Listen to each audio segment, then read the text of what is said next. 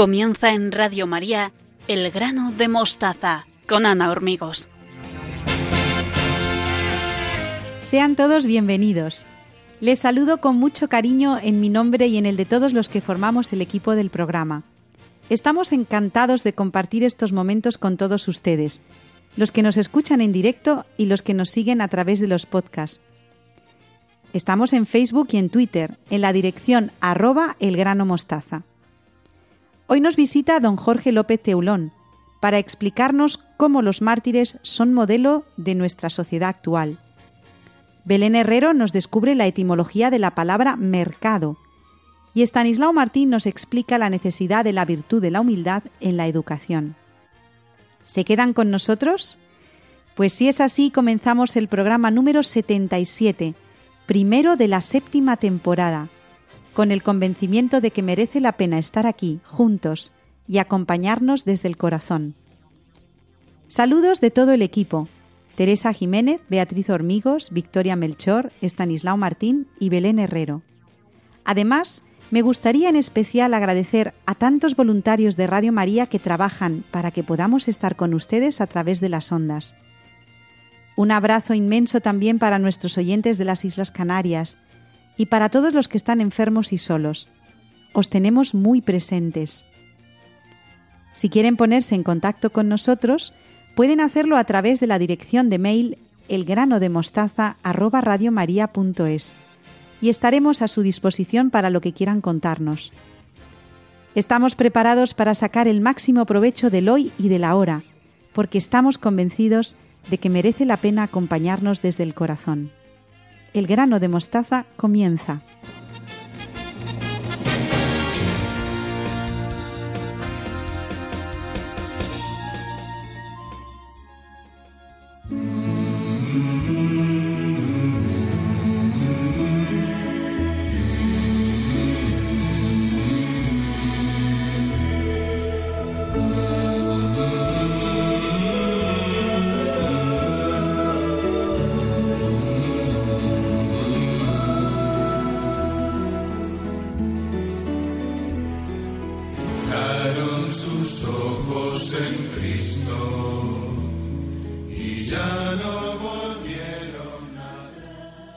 Nos acompaña esta noche nuestro querido amigo don Jorge López Teulón, sacerdote y postulador de la causa de los mártires, que ha venido a hablarnos de los mártires como modelo para nuestra sociedad actual. Buenas noches, don Jorge. Buenas noches, queridos radioyentes de Radio María. Me acompaña también Victoria Melchor. Buenas noches, Victoria. Buenas noches, Ana. Me gustaría comenzar esta entrevista, don Jorge, preguntándole lo siguiente. Una de las características más sobresalientes de nuestros mártires es el perdón a los enemigos, uno de los mandatos de Jesús. ¿De qué maneras concretas siguieron este mandato nuestros mártires? Pues una de las primeras cosas que necesita el postulador para sacar una causa adelante es tener claro precisamente el perdón, cómo los mártires perdonan. Si no, bueno, puede quedar como muy claro el martirio, incluso la, la misma muerte, las, las razones, eh, las heridas de, ese martirio y que sea además todo muy cruento, pero necesitamos eso otro. acabamos de estar en Córdoba hace un par de semanas, que fueron las beatificaciones de 127 mártires, y uno de los testimonios que recordaba don Demetrio es un seglar de 70 años que escribía a su hijo de 18 años eh, hablándole del perdón y además pues es muy emocionante la carta porque le dice en las primeras líneas verás que la tinta está borrosa porque estoy llorando pero le dice eso, tienes que perdonar a los que me van a matar. ¿no? Así que, mm, sea por escrito o por testigos eh, orales, a veces incluso los mismos asesinos lo reconocen en un momento u otro, incluso hasta en los juicios que después tuvieron, ¿no? Eh, un poco mofándose, ¿no? y, encima y encima nos perdonaba, o encima eh, ese tío un poco incluso despreciando, ¿no? pero a la vez reconociendo ¿no? que, les perdonaban ¿no? por el asesinato, pues es la pieza fundamental. ¿no? a día de hoy, hemos repetido muchas veces esto, pero a día de hoy mm, nunca nos ha interesado como antes eh, el, nombre de quien asesina a las personas. ¿no? Antes, pues podemos recordar a Pedro o a Pablo, ¿no? No sabemos quién le cortó la cabeza a Pablo o quién crucificó a Pedro.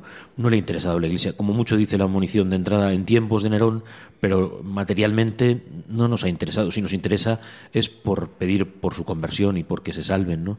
Y a día de hoy igual, pues en los listados de los mártires, además claro que sabemos quiénes fueron los asesinos, porque hubo juicios y, y se sabe de la mayoría, de la mayoría, de la inmensa mayoría, se saben los nombres de los asesinos.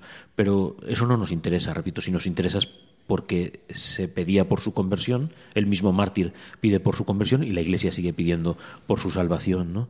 Pero lo que engrandece al mártir es precisamente ese momento de perdón que tiene que existir. Para que haya una causa martirial, tiene que existir. Buenas noches, don Jorge. El fin de semana pasado se celebraron las novenas jornadas martiriales, cuyo título era Escritos y escritores martiriales.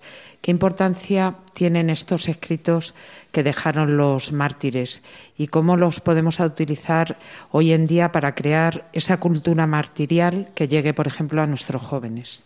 Buenas noches, Victoria.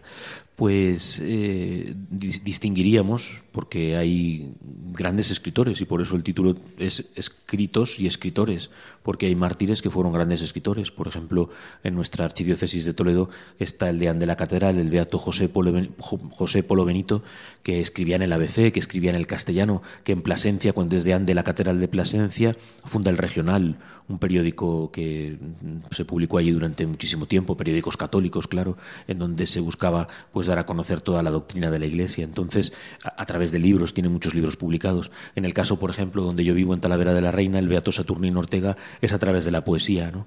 Pero luego, como decía con esta carta, por ejemplo, y, a veces se ve el aspecto humano, ¿no? Este mártir de Córdoba dice que está llorando, el Beato José Polo pide cigarros, o a lo mejor cuando ya pasan los meses piden una manta porque están pasando frío. O sea que se ve ese aspecto humano, ese aspecto de normalidad, de naturalidad, pero sobre todo pues ver ese proceso ¿no? de, de, de llegar a, a nosotros, después de ya de 85 años, eh, con esas palabras de aliento y de, y de, fuerza para, en los momentos de la dificultad, pues también nosotros podernos enfrentar a, ese otro martirio que es el de cada día, ¿no? Y sobre todo aprender a no quejarnos o aprender a, descubrir en ellos esa entrega total hasta la sangre, hasta el martirio, ¿no? Eh, parece que las palabras del Evangelio de Cristo van pasando de moda y tienen la misma veracidad.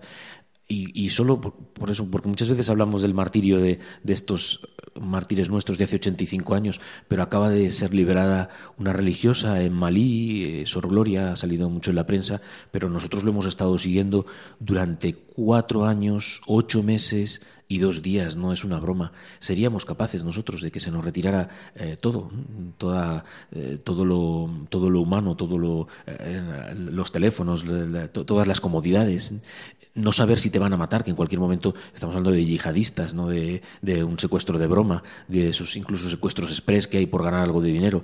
Eh, seríamos capaces de estar cinco años, casi cinco años de nuestra vida eh, siendo fieles al Señor e incluso pensando en entregarnos, pues es por gracia del Espíritu Santo, ¿no? Pero, pero toda esa literatura es, es, es, buena leerla y hemos recomendado mucho precisamente con la beatificación de Córdoba, que lo han hecho muy bien. La página de medios de comunicación de, del, del Obispado de Córdoba ha ido poniendo las vidas de todos los mártires, ¿no? Es que hoy no tienes ni que gastarte dinero. Lo, eh, se ha publicado el libro, que es mucho más completo, ¿no? Eh, el vicepostulador Miguel Barona ha publicado el libro de los mártires de Córdoba, pero luego eso en Internet se encuentra hoy todo, gracias a Dios, y, poder leer esas vidas, y además eso cuando se están dirigiendo a ti, ¿no? Lo, hemos, lo decimos en ejercicios muchas veces, eh, podemos escuchar la voz de Juan Pablo II, la voz de Madre Teresa de Calcuta, la voz de San José María Esquiva de Balaguer, ha cambiado todo tanto, ¿no? Pero eso todavía con los mártires, el poder leer lo que nos han escrito, ¿no? Llega al corazón, porque eh, son sus palabras, muchas veces el testimonio llega por lo vivido. Esa frase que tantas veces hemos repetido, que hemos escuchado a nuestros mayores, eh, de Pablo VI, algunos dicen de Pío XII, el mundo está harto de palabras y lo que quiere son testimonios, ¿no? Y esa palabra escrita es el verdadero testimonio de nuestros mártires. Don Jorge, el mensaje de Jesús cuando dice, el que pierda su vida por mí la salvará, eh, sigue resonando hoy en nuestros oídos. Eh, ¿Cómo podemos actualizarlo utilizando como modelo a nuestros mártires? Pues muchas veces repetimos eso, porque es verdad que hablaba de esta hermana Gloria, que ha sucedido en nuestros días. Acaba de morir también un obispo en la China con casi 100 años y parte de ellos pues estuvo preso en la cárcel o, sin libertad para poder predicar el Evangelio. O sea que mientras estamos aquí hablando nosotros, todavía existe la iglesia perseguida y del silencio. Todavía hay cristianos, eh, obispos, sacerdotes, religiosos, religiosas, seglares, mm, hombres, mujeres, eh, de todos los estados, en el caso de los, de los eh, en todos los trabajos y oficios en el caso de los seglares, ¿no? que, están en la cárcel, que siguen padeciendo en los países musulmanes, yihadistas, que, que no tienen libertad en tantos lugares. esa es una realidad. ¿no? Nosotros no tenemos que olvidarla para rezar por ellos, ¿no? para pedir por la iglesia perseguida y del silencio, para ofrecer nuestros pequeños sacrificios, pero luego para nosotros, pues ese martirio, pues en realidad no va a existir. ¿Cómo hacemos real en nuestra vida ese dar la vida, no? pues con el resto de las cosas que tenemos entre manos, con el día a día, con la exigencia en los pequeños sacrificios. A veces les decimos a las niñas, pues haciendo bien la cama, siendo obedientes, cuidando un examen que tiene un universitario, eh, llegando puntual al trabajo, de montones de maneras, ¿no? Cosas que nos pueden costar un pequeño sacrificio o no. Hay gente que puede tener dificultades, ¿no? En el terreno de la pureza, en el terreno de la caridad, ¿no? A veces por el tema de los caracteres, pues hoy así tengo, tengo este carácter. Pues trabajándonos en todas esas cosas del día a día, ¿no? El, martirio nuestro es de la gota, del gota a gota, de la, de la sangre que vamos derramando cada día, pero cuando tenemos esta conciencia también, porque si no, no vale. Tenemos que tener conciencia de que esto me cuesta, de que me trabajo en esto y de que lo ofrezco a Dios y de que hago un ofrecimiento y luego eso, pues sublimar muchas veces ese ofrecimiento como digo, pues por el mundo de los enfermos, o en este caso, como estamos hablando, por esa iglesia real que existe, ¿no? Hemos estado pidiendo, a veces, pues luego pues llega, llega el asesinato, llega el martirio, pero en el caso de la hermana Gloria hemos estado pidiendo por su liberación y ha llegado, Dios ha permitido que sea liberada y que ese testimonio resuene, ¿no? Porque luego hemos conocido muy a destiempo que ella se puso por delante de las hermanas jóvenes y dijo que se la llevaran solo a ella, así que ya defendió a las hermanas más jóvenes de la comunidad, ¿no? Ya, ya, hubo un acto de heroísmo, por eso que luego lo que decimos siempre son cosas que no se improvisan, que hay que estarlas trabajando con el día a día por si luego llegase la ocasión, que ya digo que no se puede tampoco estar como esperando, ¿no? Entonces, ¿no tiene veracidad esa palabra del Evangelio? Sí, la tiene de esta otra manera, que es con lo del día a día. Hoy en día, don Jorge, es deseable eh, mostrarse como cristianos mártires como testigos de Cristo en una sociedad tan secularizada como la nuestra, precisamente por el ejemplo que está contando de la, de la Madre Gloria. Y ¿Cómo lo podríamos hacer nosotros? Porque es cierto que también los cristianos actualmente están sufriendo ataques, algunos de forma martirial y otros eh, a lo mejor de una forma más incruenta con la sociedad que hay. ¿Qué consejos nos puede dar para llevar a cabo esto? Pues lo hemos repetido muchas veces, la palabra mártir significa testigo, entonces todo consiste en eso, en el testimonio, y para eso pues uno se tiene que olvidar de sí y encontrar en el Evangelio qué es lo que Cristo pide de nosotros.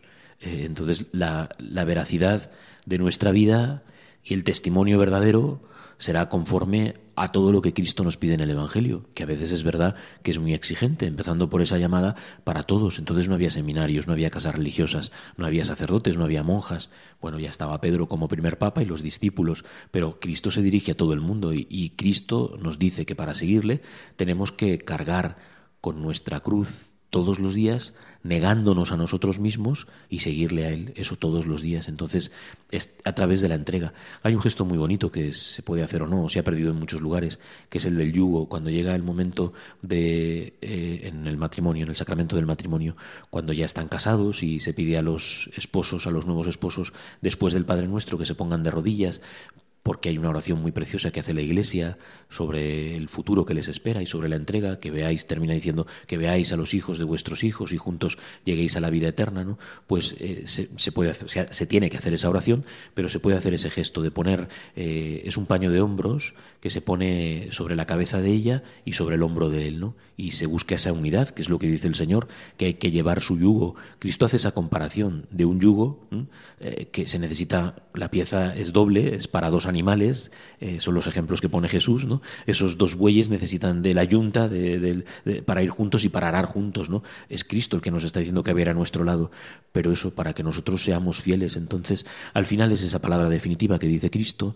eh, si somos eh, fieles hasta el final, si permanecemos en fidelidad todos los días, es como se llega a, a ese ejemplo ante la sociedad, que lo que busca es eso, como decía antes, gente, testigos, gente que, que muestre, ¿no? Dice San Ignacio en los ejercicios que todo se tiene que demostrar no por las palabras, sino por las obras, ¿no? Pues porque es grande Madre Teresa de Calcuta o San Juan Pablo II o los grandes santos, porque les hemos visto hacer, eh, eh, hemos visto cómo se han entregado, cómo han dado su vida, cómo han derramado su sangre de otra manera, han muerto en, camas, enfermos, eh, ya agotados físicamente, pero por esa entrega constante y diaria, pues casi desde que eran niños.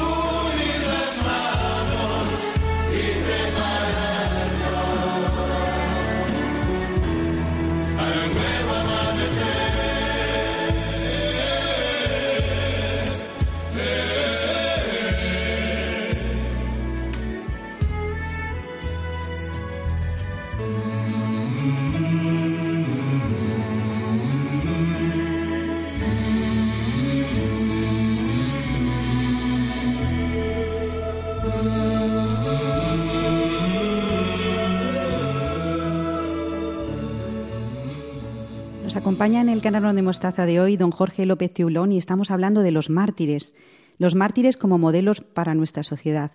Don Jorge, me gustaría preguntarle, en medio de esta cultura martirial en la que está usted tan involucrado y a la que le dedican muchísimas energías y muchísimas fuerzas, ¿Qué podríamos decirles a, los, a las familias que nos escuchan?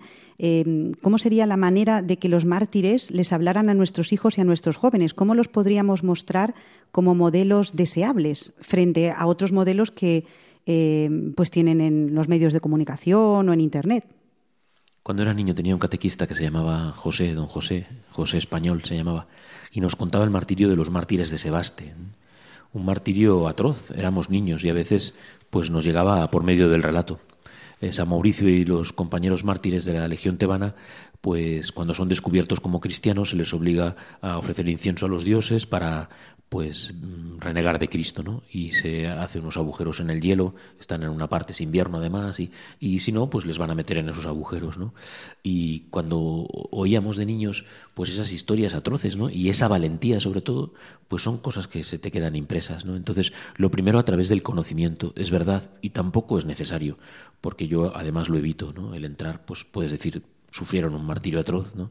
Ahora había un matrimonio en Córdoba de los beatificados que ella, además de ser eh, abusada delante de su esposo, un martirio tremendo, físico tremendo, ¿no? pues ella era la que le gritaba a él, grita, vivo, grita viva Cristo Rey, dentro de unas horas estaremos en el cielo. ¿no? Entonces, es verdad que puedes ahorrar ¿no? todo el martirio cruel del obispo de Barbastro, ¿no?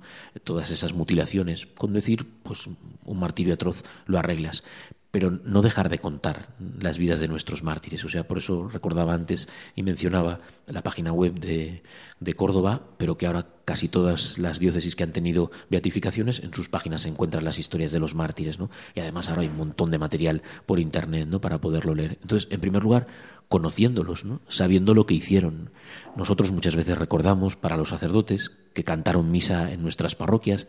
Ahora, dentro de unos días en Tortosa hay otra beatificación, el día 30, y uno de los sacerdotes, operarios diocesanos, era de Madrid Galejo, pero luego se incorpora a la diócesis de Toledo y canta misa en el santuario de Guadalupe, ahora que estamos celebrando. Pues caminaron por nuestras calles, estudiaron en nuestros seminarios o trabajaron en, nuestras calles, en los oficios que tuvieran, ¿no? Eh, pertenecían a nuestra parroquia, pertenecían a la adoración nocturna, si, si son adoradores nocturnos, etcétera. Entonces, una vinculación afectiva por el conocimiento de la vida. Y luego, en segundo lugar, lo más importante, ¿no? Eh, encomendarnos todos a ellos porque si queremos que están en el cielo y encima la Iglesia ya ha hablado de que están de que son beatos o santos, de que están con su autoridad, ya nos ha dicho que están en el cielo, encomendarnos a ellos, ¿no? El santo vale para imitarle, pero vale para que nos encomendemos a ellos en nuestras debilidades y en nuestras dificultades. Bueno, volviendo a San Ignacio, que estamos en, en su centenario, pues eso que dice San Ignacio, si ellos han podido, porque yo no? Si en, una, si en una situación de persecución y sabiendo que les iban a matar, teniendo claro que eso que hemos contado muchas veces del himno de la acción católica, en donde la letra del, del himno decía que o eran mártires o seguirían siendo apóstoles, ser o mártir o apóstol acaso mis banderas me enseñan a ser, sabiendo que podían ser asesinados, sin embargo, como en esas dificultades vencieron yo creo que las nuestras son un poco menos. Ahora hay otras, ciertamente, y a lo mejor pues estamos en una sociedad eh, más pues a lo mejor no es tan no sé no es tan diferente de la que ellos vivieron ¿eh? o sea que a lo mejor eh, tenemos más ya ahora en este momento tenemos más puntos de encuentro entonces si ellos fueron capaces y a nosotros en principio no nos va a matar nadie, ¿cómo no vamos a poder seguir ese testimonio? ¿no? Entonces, sobre todo, hablando, contando a los jóvenes el testimonio de todos estos mártires. Porque, perdón, en, Córdoba también han beatificado a dos chavales de 15 años. O sea que, que luego por eso que para los jóvenes también hay testimonios impresionantes de jóvenes. Para terminar, don Jorge, a mí me gustaría que nos explicara que ya nos lo, nos lo ha dicho más, más veces en, en, otras entrevistas, pero creo que siempre es algo de, de actualidad, como los mártires son ejemplo de reconciliación y, y, de paz, y también que explicar a lo mejor brevemente la relación que los mártires tuvieron con la Virgen María.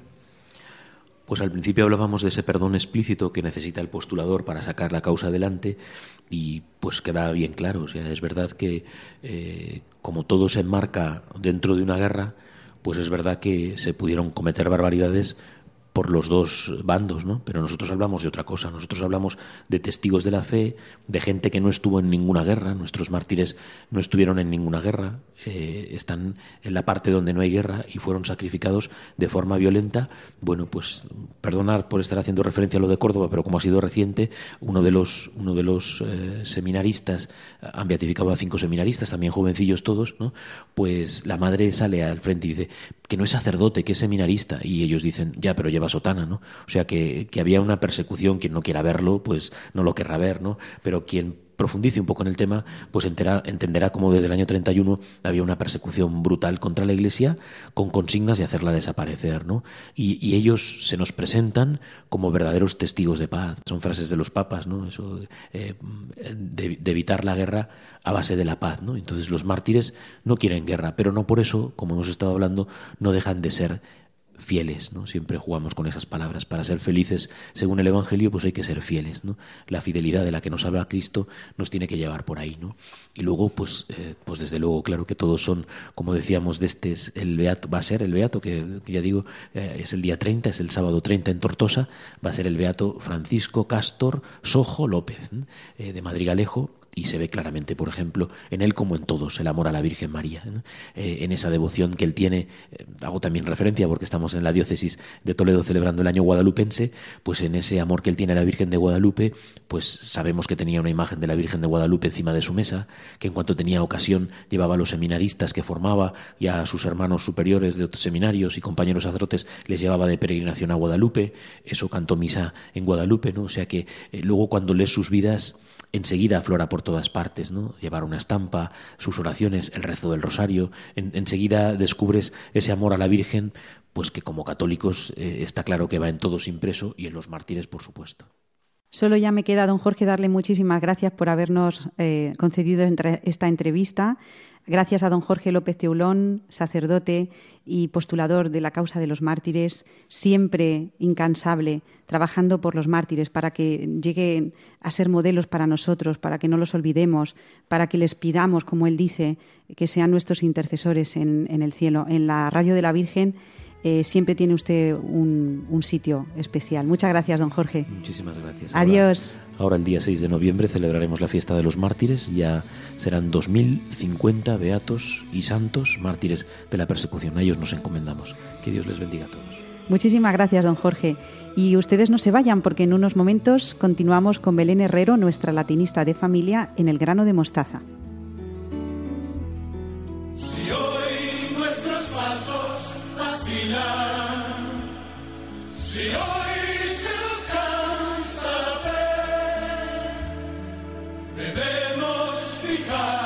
nuestros ojos en Cristo y con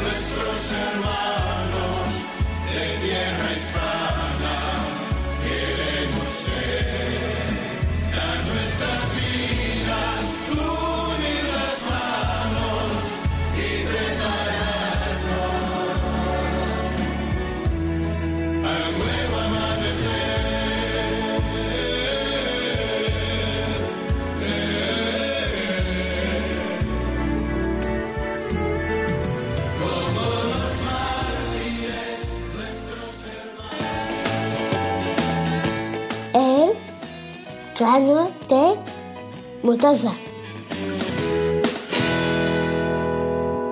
Continuamos en el grano de mostaza con Belén Herrero, nuestra latinista de familia. Buenas noches, Belén, ¿cómo estás?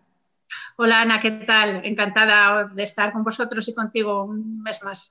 ¿Hacia dónde nos llevas hoy, Belén? ¿Cuál es la palabra que descubrimos? Bueno, hoy nos vamos al mercado.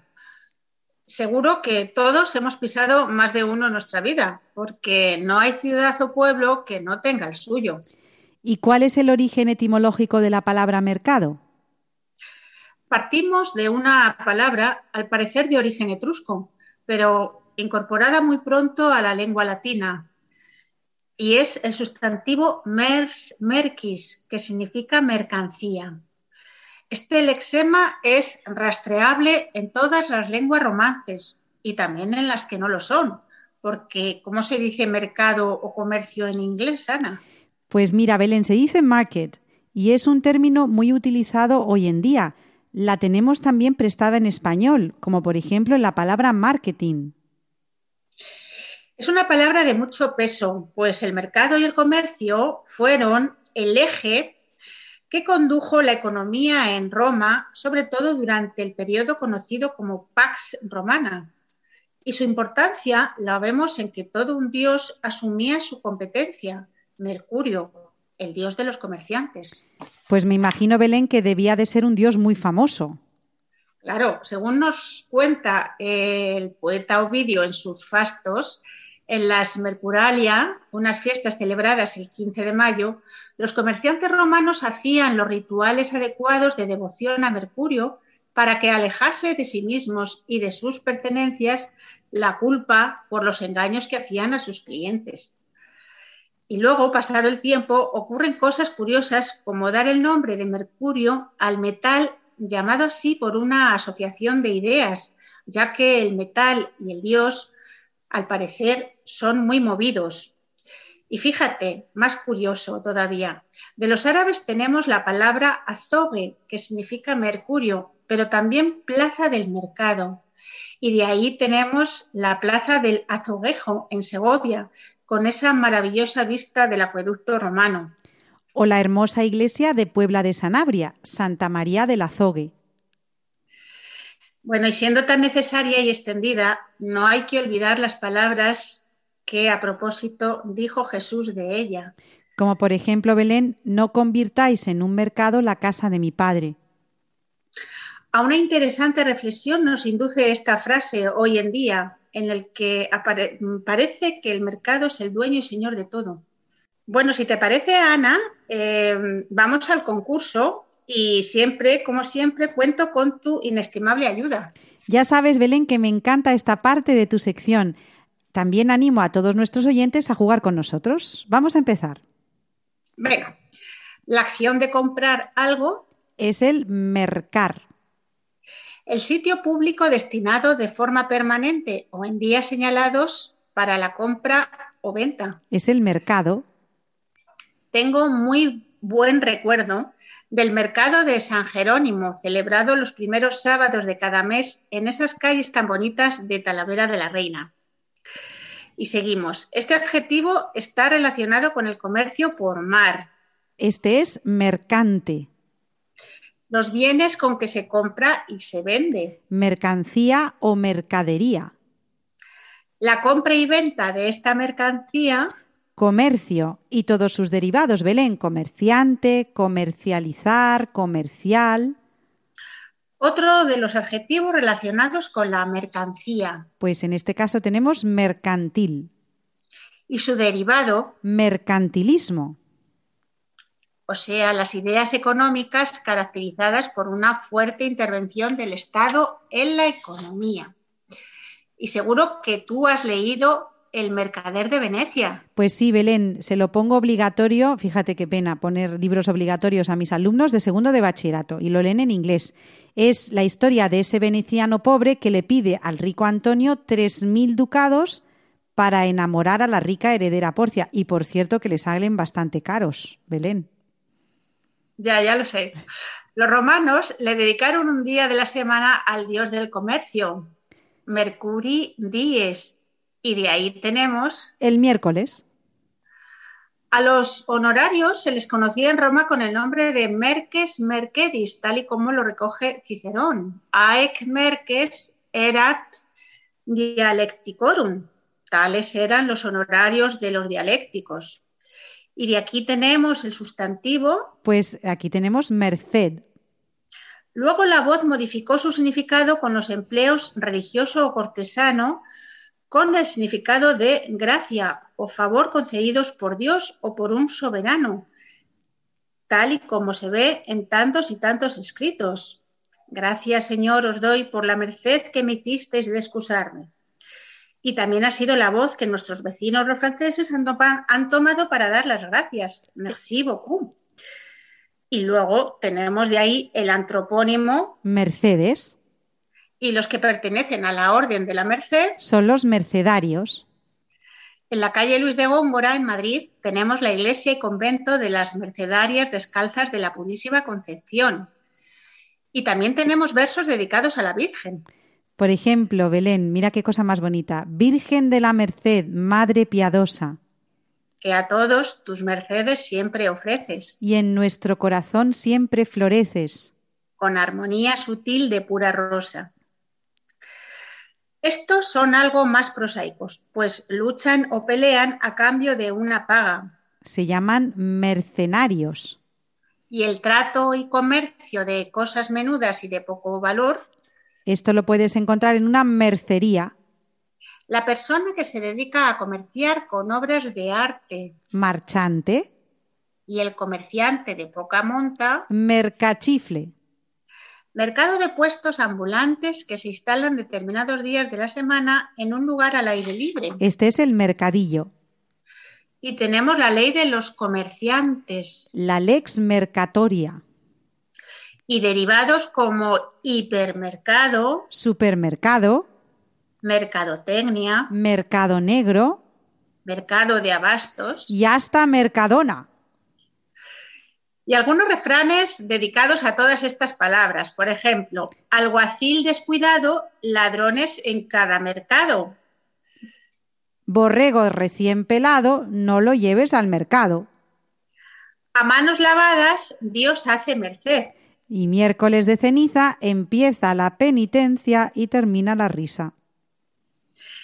Bueno, Ana, pues si te parece, nos vamos a despedir con eh, una frase que dice nuestro más ingenioso hidalgo. Y es posible que vuestra merced no sabe que las comparaciones que se hacen de ingenio a ingenio, de valor a valor, de hermosura a hermosura y de linaje a linaje son siempre odiosas y mal recibidas. Y si antes hemos hablado de la relación que había entre las gracias y las mercedes, las vamos a unir en esta bellísima canción que nos regala Mercedes Sosa y su Gracias a la Vida. Un abrazo a todos y hasta pronto. Bueno, Belén, pues mientras suena esta canción que nos has traído a todos los oyentes del grano de mostaza, te doy las gracias a ti, Belén Herrero, por tu apasionado conocimiento de las palabras que nos transmites siempre con ilusión y alegría. Hoy la palabra mercado. Cuídate mucho, Belén, hasta el mes que viene y ustedes no se vayan porque en unos momentos se une al programa Estanislao Martín. Que cuando los abro, perfecto distingo lo negro del blanco y en el alto cielo su fondo estrellado y en las multitudes el hombre que yo amo. Gracias a la vida que me ha dado tanto, me ha dado el oído que en todo su ancho graba noche y días, grillos y canarios, martillos, turbinas, ladridos, chubascos y la voz tan tierna de mi bien amado. Gracias a la vida que me ha dado tanto, me ha dado el sonido y el abecedario, con él las palabras que pienso y declaro, madre, amigo, hermano y luz alumbrando la ruta del alma del que estoy amando.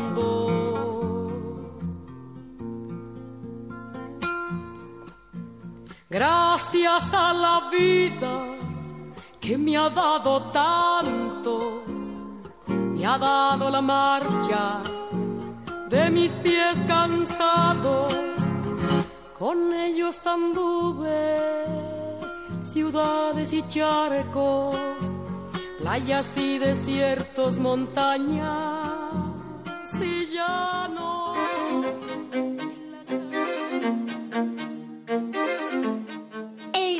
De mostaza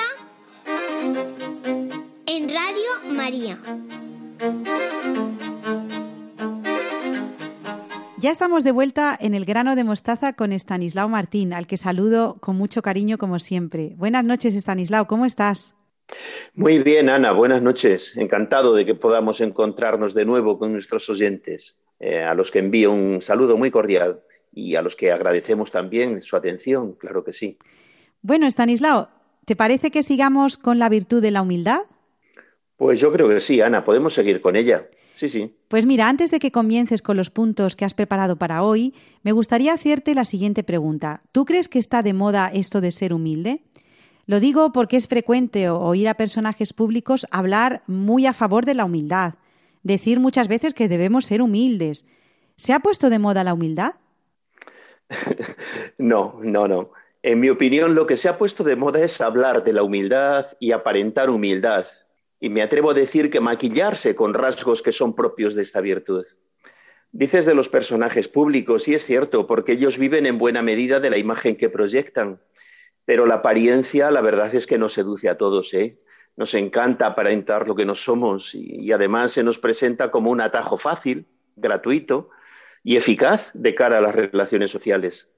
Aparentar es una tentación muy seductora.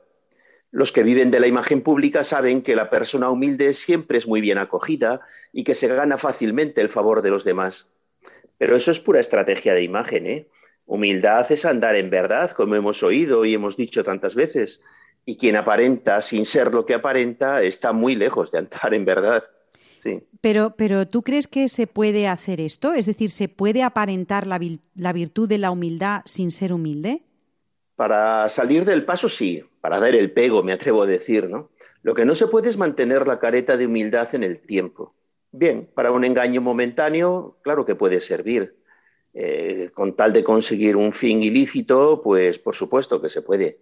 En la pregunta anterior, cuando he dicho que se ha puesto de moda hablar de humildad, decía que esa era mi opinión particular. Pero cuando digo que se puede simular una humildad que no se tiene, no me baso tanto en mi opinión cuanto en la de Santa Faustina Kowalska, esta gran santa de nuestros días, a la que sabes que tengo alguna devoción. Pues bien, dice Santa Faustina en el punto 939 de su diario que, abro comillas, Satanás puede ponerse el manto de la humildad, pero no es capaz de vestir el manto de la obediencia. Estas son palabras de Santa Faustina. En Satanás no cabe una sola brizna de virtud, y de la que menos de esta, de la humildad. Pero sí cabe que sepa utilizar cualquier engaño porque es mentiroso y padre de la mentira, dice la Escritura, ¿no? Si el padre de la mentira puede ponerse el manto de la humildad, cualquiera que coja el atajo de la mentira podrá conseguir alguna apariencia fugaz de humildad. Insisto en lo de apariencia fugaz, porque esa apariencia no puede mantenerse en el tiempo. Por otra parte, el solo hecho de estar aplicándose uno a sí mismo el ser humilde demuestra que la humildad es fingida. Presumir de ser humilde es una contradicción en sus propios términos. Además, nunca es uno lo suficientemente humilde. En esta virtud, como en tantas otras, nunca se llega al tope, siempre es posible seguir creciendo. Nunca se puede decir yo ya, soy muy humilde. Esto parece casi un chiste, ¿no? Todos los maestros espirituales coinciden en decirnos que la soberbia, que es lo contrario de la humildad, nos acompaña de la cuna a la tumba. ¿Y qué te parece esto de la humildad referido a la educación? Pues de la educación en la humildad me gustaría tratar despacio, Ana, en próximos programas, porque hay bastante que decir. Mi idea para hoy es desarrollar alguno de los puntos que enuncié al final del programa anterior, cuando decía que para poder vivir la, virtud de la humildad hay que partir de lo que somos. Pero sí me parece bien responder a lo que me dices y para ello voy a adelantar algo sobre lo que espero volver en próximas ocasiones. Es lo siguiente. En la educación, en la humildad, hay una exigencia con la que tiene que lidiar todo educador, y es que solo se puede crecer en humildad con humillaciones. Esto quiere decir que el medio ordinario para educar en la humildad es la humillación. Ahora bien, cuidado, mucho cuidado, porque es un medio del cual no podemos echar mano los que educamos. Es verdad que para crecer en humildad hacen falta actos de humildad, es decir, humillaciones, pero el que educa no puede humillar al educando, jamás, nunca, bajo ningún concepto. Entonces, Stanislao, ¿cómo se puede hacer crecer en la humildad sin humillar al, al que tenemos delante? Pues puede parecer que hemos entrado en un círculo vicioso, pero, pero no, no, hemos entrado en un círculo virtuoso. Bueno, pues estamos todos deseando que nos lo expliques, por favor. La explicación que me pides mm, consta al menos de dos partes, o por lo menos yo veo dos partes en ella, ¿no? Por una parte hay que decir que el que educa para educar en la humildad tiene que hacerlo a base de humillaciones, ¿sí? Pero con las suyas, no, no, no con las del niño o el joven. Para educar en la humildad, el mejor recurso que tenemos es el ejemplo. También las palabras, pero lo que convence sobre todo es el ejemplo.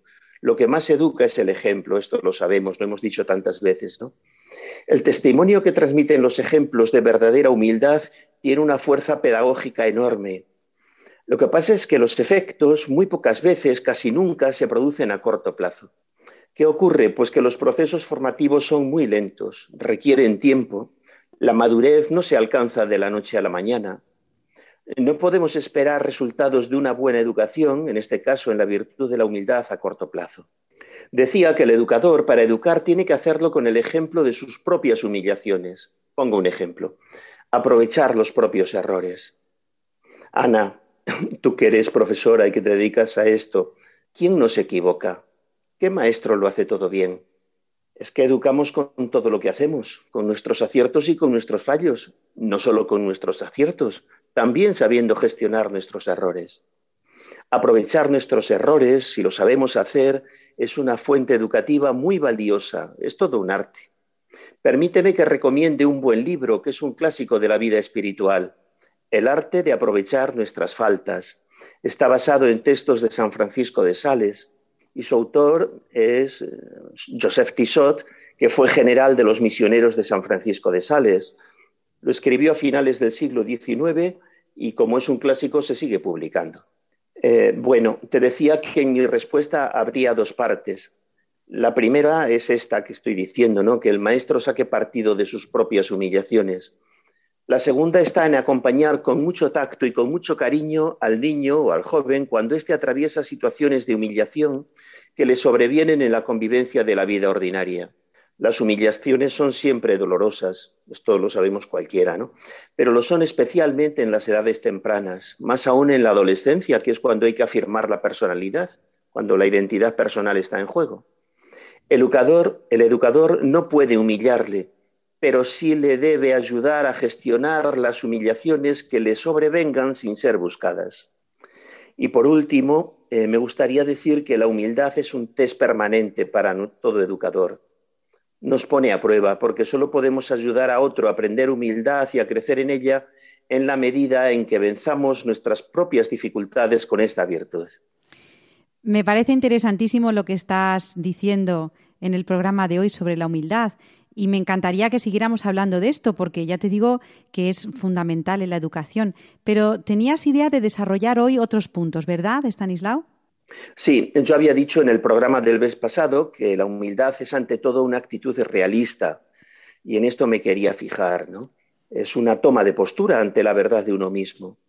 Y señalaba nueve rasgos, unos tomados de la fe, otros de la psicología. Y sí me gustaría detenerme en cada uno de estos rasgos porque me parece que son muy interesantes. Para hoy será suficiente con el primero de ellos, que es nuestra condición de criaturas. Pues eh, creo, Stanislao, que ya la hemos liado, porque fíjate, somos criaturas. A ver, a ver cómo te arreglas con esta primera definición. claro, pues es así, ¿no? Esto, bueno, eh, lo sabemos por la fe, pero sin la fe también se puede llegar a entenderlo, porque cualquiera ve que él no se ha dado de ser a sí mismo, ¿no? Esto lo entendemos cualquiera. Eh, lo he puesto en primer lugar porque nos remite directamente a la fe en Dios creador, ¿no? que es el primero de los artículos de nuestra fe, el que sirve de base a todos los demás. Y lo voy a enfocar desde aquí, aunque como decía también lo podríamos ver solamente por la pura razón. Bien, sabernos criaturas es el punto de arranque de la virtud de la humildad, porque es el punto de arranque de la verdad de nosotros mismos. Este es el cimiento que hay que poner para levantar la construcción de la persona que somos cada uno. Y decía también en el programa pasado que el hecho de ser criaturas, seres creados, significa varias cosas. Voy a tomar prestadas unas citas de un libro que acabo de leer y que también recomiendo, si tú me lo permites. Su título es El fuego y el barro. Está editado por la Biblioteca de Autores Cristianos, la BAC, y su autor es Félix del Valle, un sacerdote, director espiritual del Seminario Mayor de Toledo. Pues bien, a propósito de lo que venía comentando, que somos criaturas, don Félix dice lo siguiente. Leo citas textuales suyas.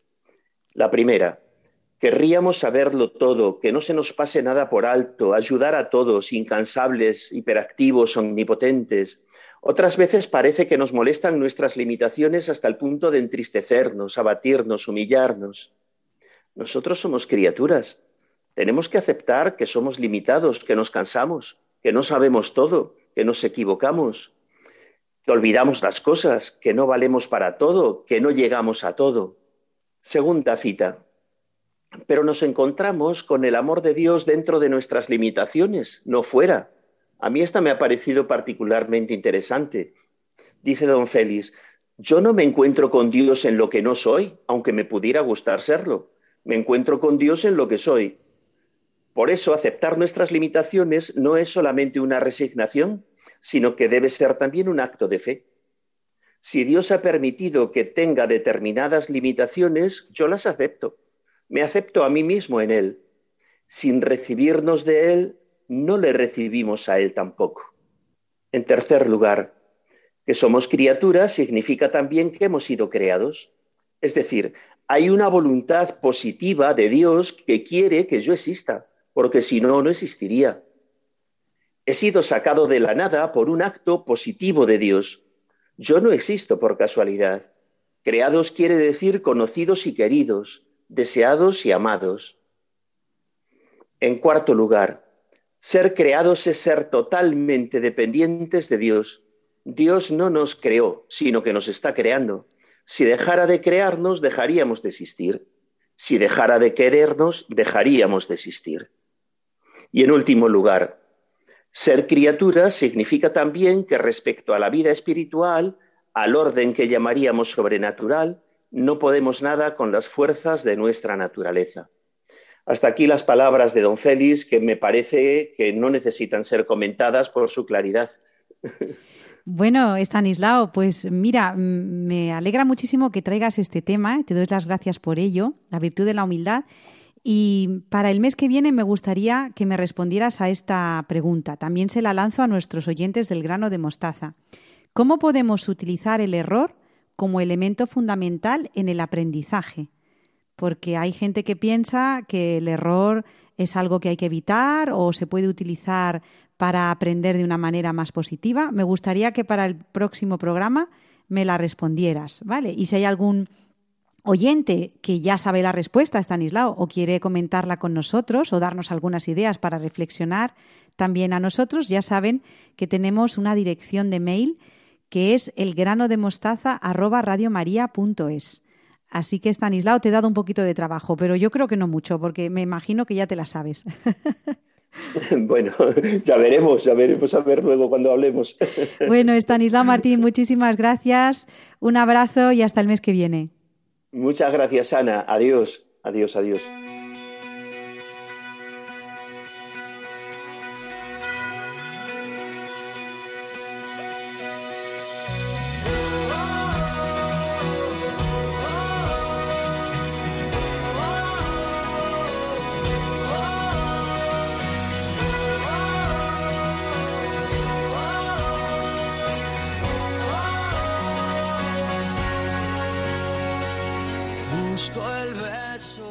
Les animamos a que se suscriban a nuestra newsletter gratuita. Les enviaremos un email una vez al mes con noticias sobre la radio, nuevos programas, propuestas de podcast destacados, para que no se pierdan lo mejor de cada mes en Radio María. Si están interesados, pueden dejarnos su email en el teléfono 91 822 8010 o en la página web radiomaria.es.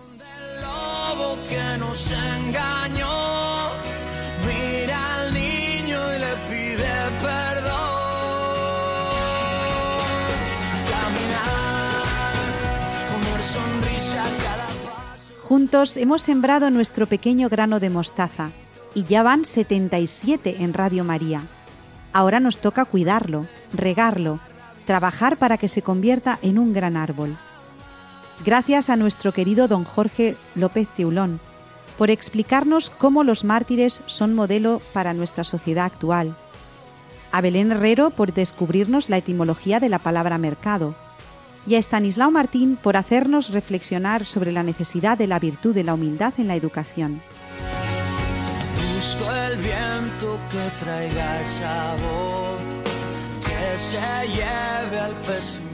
Nosotros nos vamos hasta el próximo 24 de noviembre de 2021, pero ustedes pueden quedarse en Radio María, la radio que acompaña el corazón. Seguimos a su disposición en la dirección de mail elgranodemostaza@radiomaria.es. Se quedan con los servicios informativos. Los llevamos a todos en el corazón. Cuídense mucho y adiós.